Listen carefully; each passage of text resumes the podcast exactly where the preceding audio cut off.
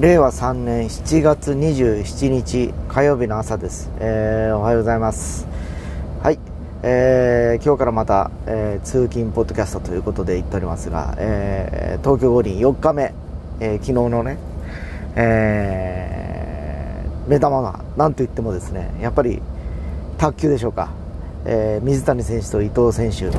えーのミックスダブルスで悲願の中国をフルセットの上、ね、打ち負かして金メダルと、えーちょうど夜ね8時ぐらいかな会っててですね。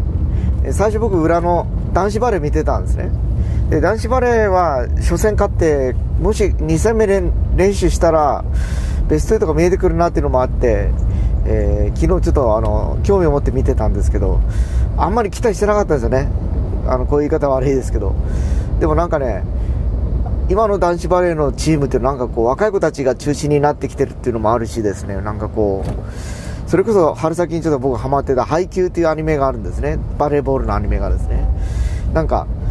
それを彷彿させるようなテクニックがいくつかこう垣間見れたんですね。なんかおすごいと思って今までのバレーとは違う形のバレーをやりやり始めたなという感じでですね。なんかねちょっとワクワクして見てたらやっぱり最終的にカナダに勝っちゃったんですね。だからもしかしたらバレーも男子バレーベスト8が見えてきたのかなっていうところで、えーまあ、歓喜してたんですけどその頃裏でやってた卓球のミックスダブルスだったんですが最初負けてたんですよ。なんかあの1セット取られて、え2セット取られて1セットか戻したのかな。えーあこのままいったらあと2つ取られて終わるのかなと思って、えーザッピングというかバレーを見ながらタイムとかの間に卓球を見てる見てたりすると、えーだんだんだんだんこうね巻き返していってですね。気がつきゃもうセットカウントも並んでたんですね。でバレーが晴れてお勝ち抜いたなと思って、えーこれで2連勝だと思ってまたチャンネルを変えたところもうすでに逆転してたんですねセットカウントでですね。これももしかしたらいけるかなと思って、えーまた見てましたら、えー次は今度は中国の方に取り返されましてもうあとラスト 3,、えー3セットずつ取ったからですね。あとラスト7セット目。これがもう運命の、えー最終セットだろうなと思って最初からずっとちょっと見てましてですね、えー最終セットに関しては、えー8点まで日本がずっと相手に1点も与えずですね、えーポイントしていくわけですよ。1点2点3点と加点されていくわけですね。で卓球11点までなんであと3点取ればもう金メダルが見えるなって言ったところでやっぱりそうは甘くなくてですね。そこから中国の巻き返しが始まるんですね。で、えー気がつけば8対0という8点差あったのが多分5点ぐらい取られてもう3点差ぐらいまでいくのかな？4点差ぐらいまでいくのかな？もう来始めた頃に、えーまあ、終盤ねあとタイムを取ったり時間の使い方をうまくやりながら、えー最後の結局3点に関してはほぼ、えー相手のミスが多かったです。やっぱり最後の、えースマッシュミスだとか、えサーブミスとかいうのが出てきて、え見事金メダルという感じで歓喜に沸いた、え4日目だったと思います。でお昼間はねいろいろ昨日僕はあのお休みで朝からおふくろを連れて病院に行ってたりだとか父親の介護施設の申し込みに行ったりだとかいろいろしてたんですけどお昼ちょうどねあのソフトボールもやってたんですよね、えーアメリカとの、まあ、前哨戦っていうか今日が本番決勝戦ということで、えーエースの上野投手とあとリリーフの後藤投手を使わずに、えー二刀流の藤田投手が投げるということで。でも彼女もね結構出来が良かったんですよ。ずっと1点しかやらずに、えーこうねあのー要所要所を締めて、えー1-0で最後まで行くんですね。で途中で、えーまあ、同点になるんですけどそれでも別に連打をされたわけでもなくですね。えー最終的にはねあのサヨナラホームランを打たれるわけなんですけど最後、宇津木監督が言ってましたように、まあ、あの勝ち負けというよりも、今日アメリカがどう動いてくるかを含めて最後試したって言ってましたもんね。だからいろんな配球だとかシーンを想定して、まあ、あそこに投げたらやっぱりホームラン打たれるんだなっていうのはもう多分納得した上であの配球したんだろうなという気がしてます。ただ気がかりなのは昨日取った1点っていうのも、えー、相手のミスで取った、まあフォアボールで出てパスボールとかそういう感じなんですね。要は、連打で取った1点ではないということがですね、えー、結果的に打ててないんですよ。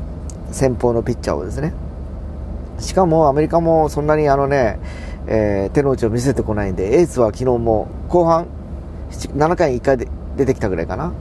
でもやっぱりもう圧倒されて、やっぱそのピッチャー出てくると打てないというぐらいの絶対的エースがいるわけです。まあ日本でいうと上野投手ですけどね。で、ここもね、やっぱりね、見応えが昨日もあった感じですね。お互いのその戦略を今日に向けた戦略をどう組み立てるのかなっていうところで、まあ、日本の方は、えー、いろいろとね、えー、まあ、今日、昨日の勝ち負けよりも今日を勝つための情報収集というような戦い方をしたんだろうなということもあって、まあ、え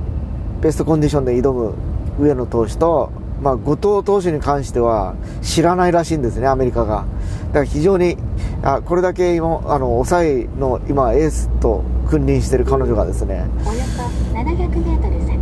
千鳥橋この後、今日ですね、まあ、夜からなんですけど、どういうピッチングをするのが非常に楽しみだったりします。ただ、残念なのは、くしくも今日実は私、ウクレレ教室、8月2回目なんです、あ、7月の2回目なんですけど、8時からなんですよ。ちょうど同じ時間帯にプレーボールというかですね、始まっちゃうというのがですね、なんかちょっと残念見れないのもあるし、まあ、それと同時に今日また参加される方少ないのかなと、ちょっと不安がよぎったりしております。ええまあ、なんせね、本当始まっちゃうとやっぱり東京オリンピック見応えもたくさんで、え昨日においてはえー、最年少の金メダリスト、ねえー、スケートボードですかね、女の子2人が金と銅と、若い世代で、ねあのー、今年から、今回から採用された競技で、昨日もね、えー、男の子が取りましたように、2人取った。なんともね、なんかこう、誇らしいというか、なんかもうほっこりするネタですよね。まあ他にも昨日はね、えー、感動的なアーチェリーも見てたんですけど、えー、オランダと最後競った末にですね、もう最後の一投、真ん中に打つしかないんですよ。もうそこを逃したらもうメダル取れないっていう中でですね、プレッシャーの中で見事にそこに決めて銅メダルを獲得するっていうのもですね、なんかちょっと感動しましたね、なんかね。いろんなスポーツにやっぱこうドラマがありますね、競技の中でですね。陸上もそうですよね、昨日あの、こと今回の陸上というか、あれですよ、体操が、内村選手以外は全員初出場というか、初体験なんですね、五輪の。で、ご存知通り、内村選手はもう早々にね、えー、しくじって、えー、予選敗退ということで、もう、割り切って彼も裏裏方に回るというかですね、えー、サポートをしようということで、若い子たちにいろんなアドバイスをしながら、え練習の時からスマートフォンで動画撮ってチェックしてあげたりだとか、やっぱりしてるわけですよ。もうほぼ、あの、選手というよりも、もうマネージャーですよね。もうコーチに近い感じで、やっぱ彼らも、ね、レジェンド、やっぱ一番その五輪を知る内村選手にやっぱり、えー、気持ちを委ねてたりだとか、やっぱ頼ってたりしてる部分があったりしてですね。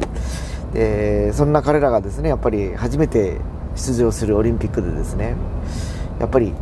えー今できる最高のパフォーマンスで取れるメダルを取りたいというふうに、確かに金メダルを目指したいというふうに言ってましたけど、結果的にはですね、本当、肉薄した形で銀を取ったということでですね、これはもう非常にやっぱり、あの、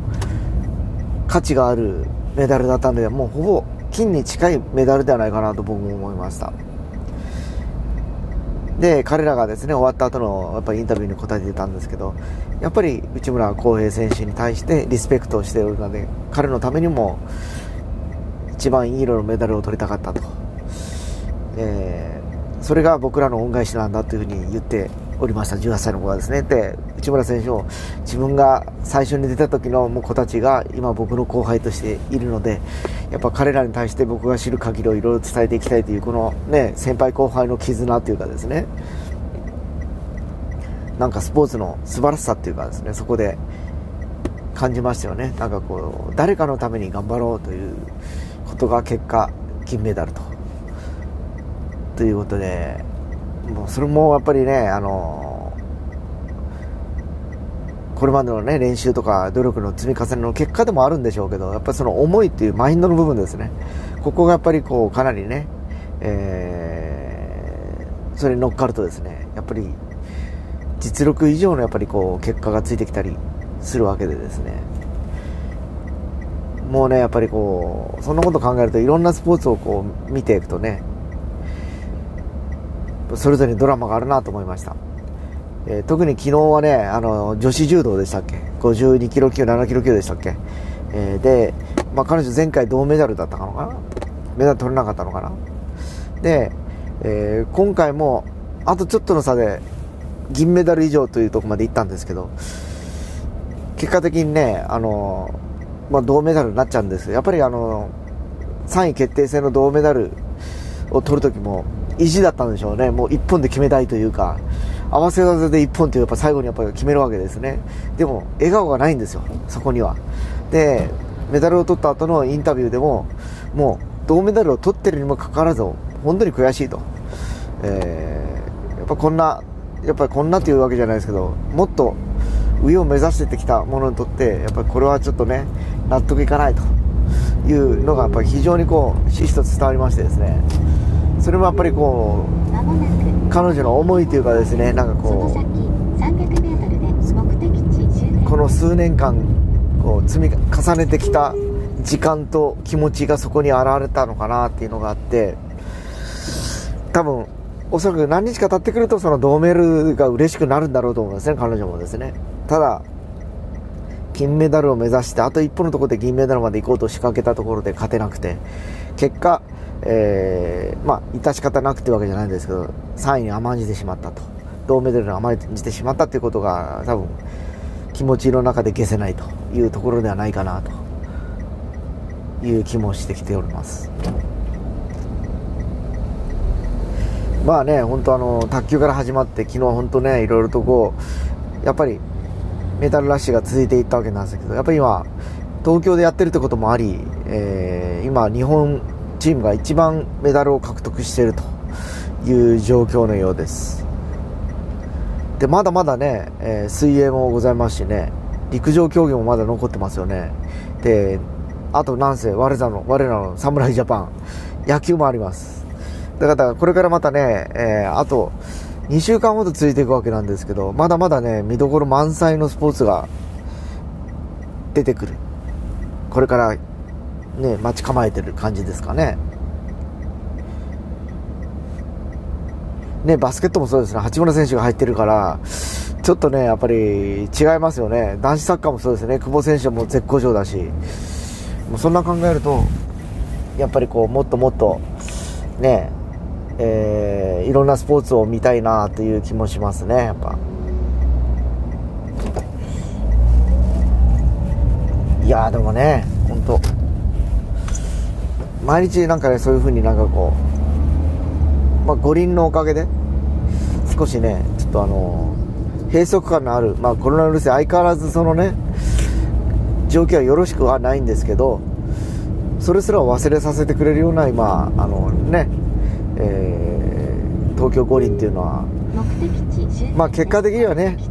開催してよかった気もしますただそれも今の段階の話であって実際ね、これあと患者、感染患者数がどれぐらい増えるかっていうのはもう本当未知数なんで、まああの、なんだろうな。やっぱ手放しではそんなに良かったなとは言えない気もしますね、やっぱりね。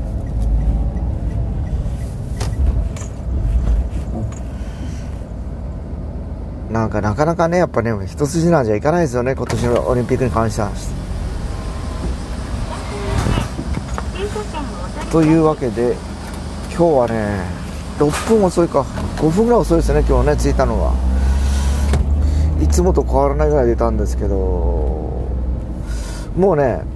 夏休みにも入ってるはずなんですね子供たちはですね。で今週から僕はこうあちこちに行く、えー、感じなんですけど、えー、まあ展示に行ったりだとか久留米に行ったりだとかするわけなんですね。だルーティンでまあ今月からちょっとスケジュールが固まっていくんでちょっとそれをこうねあのまた調整していかないといけないのかなっていう感じです。というわけで到着しましたのでここまでといたします。それでは行きます。